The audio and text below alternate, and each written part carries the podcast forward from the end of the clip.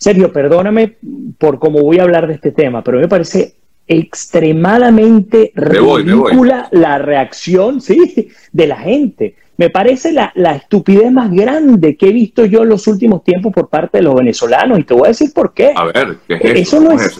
no, y fíjate que estoy yendo con todo, ¿no? Ajá. y te explico por qué. Yo sé que suena bastante fuerte lo que estoy diciendo. Sergio, en el parque, mira, cuando yo vi la indignación de la gente, más porque está Osmel Sousa y por lo que el tipo representa, que por el propio eh, em, ecocidio que se está cometiendo, porque perdóname, en, en, Canaima hace rato se viene cometiendo ecocidio y este no fue uno de ellos. Eso no es nada comparado con lo que pasa en Canaima. Y veo a la gente indignada y rascándose, rasgándose las vestiduras y que cómo es posible la indignación global. Yo digo, mira, eso es como el tipo que consigue a su mujer con otro en el sofá y va y vende el sofá. El problema no es el sofá.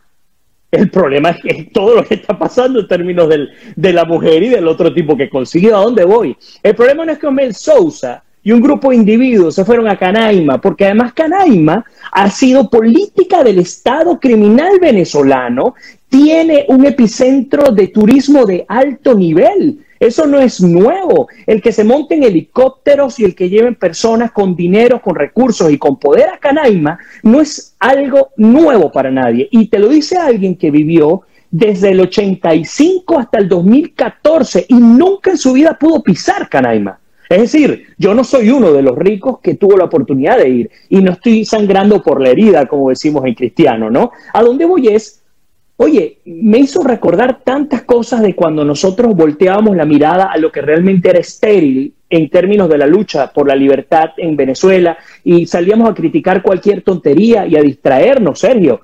Eh, ¿Qué fue lo que vi yo en Canaima?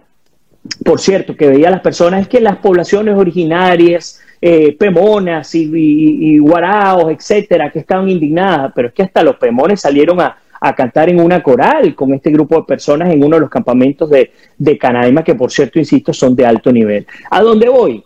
Detrás de la fachadita, y lo estoy diciendo en términos peyorativos, detrás de la fachadita del Salto Ángel, ustedes pasan la parte bonita de Canaima y todo lo que está atrás es como un perro con sarna en el Tigre Estado en Suategui totalmente deforestado, totalmente destruido, los ríos están llenos de mercurio, todas las áreas que eran originarias, que eran, que eran eh, un patrimonio de la humanidad, fueron destruidas por grupos mineros ilegales que juegan con el contrabando. Entonces, ustedes van a meterse a indignarse porque un grupo de ricachones se fue a una fiesta en un lugar donde además está habilitado para eso, y en el área que no está habilitada vemos un individuo que sí puede ser muy chocante, y yo me, yo me sumo a aquellos que no le gusta mucho, como Mel Sousa, metido en una carpa como lo haría cualquier otro turista, ecologista incluso, durmiendo en la noche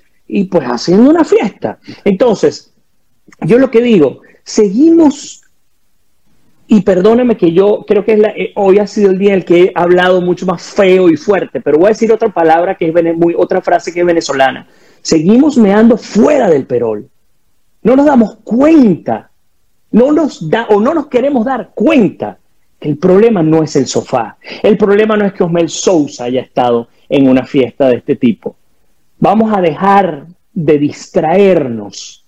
Hace una semana hablábamos, Sergio, ¿de qué estábamos hablando? Del regreso a, la negociación, después de la elección. Pasó eso y ahora es la indignación porque ahora todos somos ecologistas. Sergio, yo recuerdo, yo estaba en un grupo ecologista que se llamaba Pies sobre la Tierra y una vez nos tocó irnos al estado Falcón y nos provocó irnos, si mal no recuerda, a Dícora, así es que se llama, ¿cierto? al final del estado Falcón. Cuando tú vas por la península eh, de Paraguaná, vía Dícora, tú puedes conseguir kilómetros de plástico, kilómetros, todo, todo lo que viene de Chichiriviche, toda la costa norte de Venezuela, va a parar a una especie de reservorio de basura en toda una costa hermosísima para llegar hasta Dícora.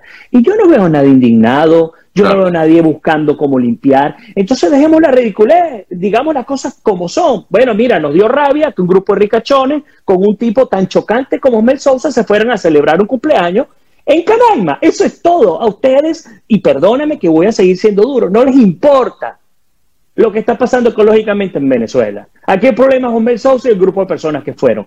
Más nada, y perdóname lo, lo, duro que soy, pero viniendo de Guayana y viendo cómo se, cómo se contaminó mi río Caroní, el río Orinoco, el, incluso hasta la llovizna, eh, viajando a Venezuela, porque lo primero que hice como periodista fue cubrir el área de turismo y ver lo que pasaba en, en Del Tamacuro, eh, en, en Tucupita, y ver toda la contaminación y ver que nadie nunca ha dicho nada y salen a pelear por este tema, digo, por favor,